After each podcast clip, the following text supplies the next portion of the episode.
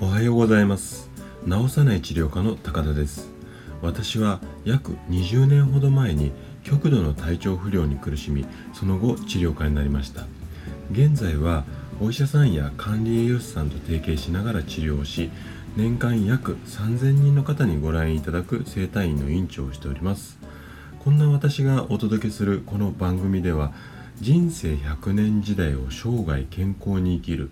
こんなコンセプトで健康にまつわる情報を毎朝6時に配信しています。さて今朝なんですけれども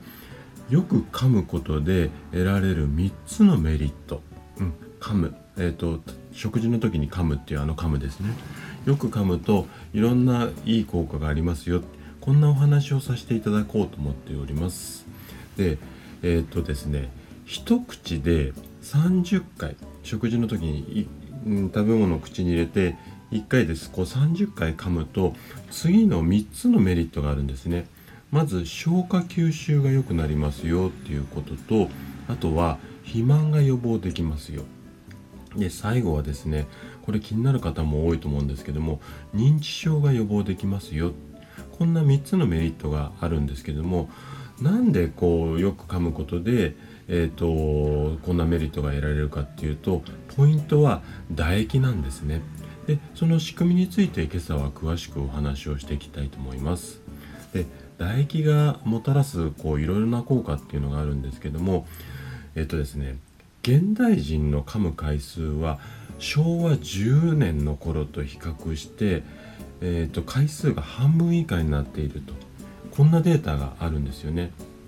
でなんでこんなに噛むうん回数が少なくなってしまったかっていうと、まあ、いくつか理由があるんですけどもまず一つはですね加工食品の増加あとはファーストフードこんなものが普及してしまったりだとかあとは現代の方ってはすごくこう忙しいのでゆっくり食事をとれない、まあ、こんなこう世の中っていうか社会情勢あとですね一人で食事をするっていうことがうん多くなっていわゆるこう昔みたいに一家団らんでみんなでおしゃべりをしながらうん、食事をするっていうよりも一人で黙々と食べてしまうのでどうしてもこう短い時間で噛む回数が少なくなっていると。でこんなうんと背景があるっていうふうに考えられてるんですけども噛む回数が少なくなるっていうことは健康面でもあの大きな影響があるんですね。で先ほどもお話ししたんですけども理想は一口で30回噛んでもらいたいんですよ。でこれを多く噛むとうんと唾液が多く分泌されるんですよね。で唾液が多く分泌されると何でいいかっていうと唾液には殺菌効果があるんですよね。殺菌効果があるので例えば虫歯や歯周病を予防する効果なんかも期待できるんですけどもこれ以外にでもですね先ほど挙げた3つのメリットっていうところがあるんですよ。でこの3つどうしてこんなメリットがあるのかっていうのをうんとこれから詳しくお話をしていきますね。でまず消化吸収が進むっていうのは何で、うん、噛むと消化吸収が進むかっていうとまず唾液の分泌量が、まあ、よく噛むことで増えますよねそうすると食べたものと消化酵素ちょっと難しい言葉なんですけどもこれが口の中でこうよく混ざり合うんですよそうすると食べたものの栄養がしっかり体の中に入りやすく、うん、消化をしてからこう、うん、胃袋の方に落ちていくので栄養がうまくこう体の中に吸収されやすくなりますね。で2つ目のメリットの肥満予防に関してなんですけどもこれはですねよく噛むことで脳の満腹中枢っていうのを刺激されるんですねよく噛むと。でうん、噛んでることによって脳みそがまあちょっと変な表現なんですけど勘違いをして